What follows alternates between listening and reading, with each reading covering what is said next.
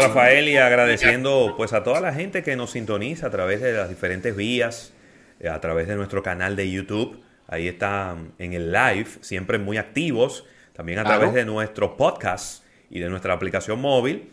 Enviarles un saludo afectuoso y pedirle que nos manden mensajes. Manden un mensaje, díganos, ahí, aquí estoy oyéndolo desde Okinawa. Para nosotros saber de dónde nos están escuchando. Y así, eh, pues, tener una idea de qué tan amplia es nuestra audiencia, Rafael Fernández. Mira, Rafael, y en esta innovación al instante le has dado mucho seguimiento a lo que ha pasado con, con Fitbit, esta marca adquirida por Google, la cual está pretendiendo ganarle el mercado infantil a Apple, al Apple Watch.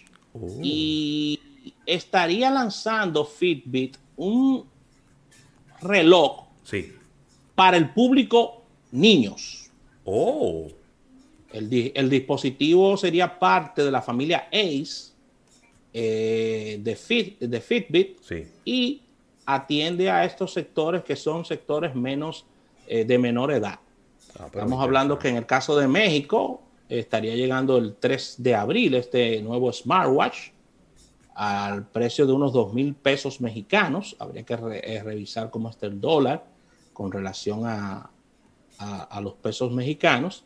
Y la apuesta por el Health Tech continúa haciéndose más fuerte y ha generado una importante competencia, ya que Fitbit, esta marca adquirida por Google de, de relojes inteligentes, de smartwatch, está pensando ya en un segmento menor, en un segmento ya de niños. Muy bien. Eh, y la idea de esto es lanzar un, un reloj que fomente los hábitos eh, saludables entre los niños mayores de 6 años.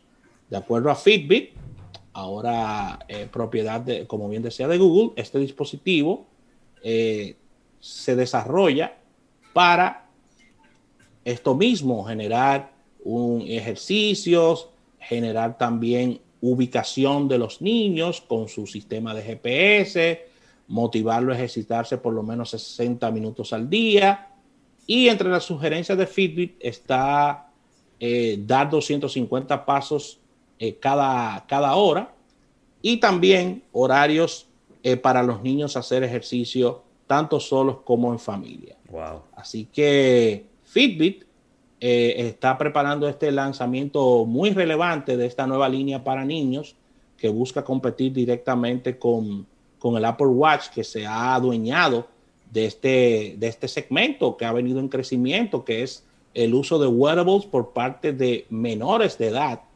Y los números de crecimiento están ahí.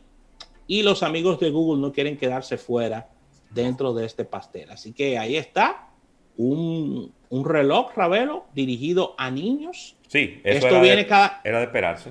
Era de esperarse. Esto, este segmento cada vez viene creciendo más porque a través de estos relojes los padres tienen un mayor control de dónde están sus hijos, de, de eh, ejercicios, de qué actividades realizan, de, conexión con ellos mismos. Así que creo que este producto pudiera tener mucho éxito, Ravelo. Totalmente, totalmente, totalmente de acuerdo contigo. Y mira, Rafael, uno de tus productos favoritos, aquí lo tengo. Ah, ah, mira, este está abierto porque este me lo tomé justo antes de comenzar el programa. Para tener Casualmente yo también. Ah, la energía que yo necesitaba para hacer este programa en el día de hoy, Rafael. Claro que sí, con esta Hypermalt, que es eh, distribuida por los amigos de Mejía Alcalá, un producto que me tiene todo el tiempo en energía, ya que tiene vitamina V y de verdad que se, lo, lo importante de esta marca es que tú te la tomas y no te sientes súper lleno. No, no, no, no. Y tiene un sabor exquisito, ya que es una malta premium y puedes ponerla en tu dieta diaria, ya que no tiene esa gran cantidad de, calorías, un balance exquisito de azúcares, no la sientes muy dulce.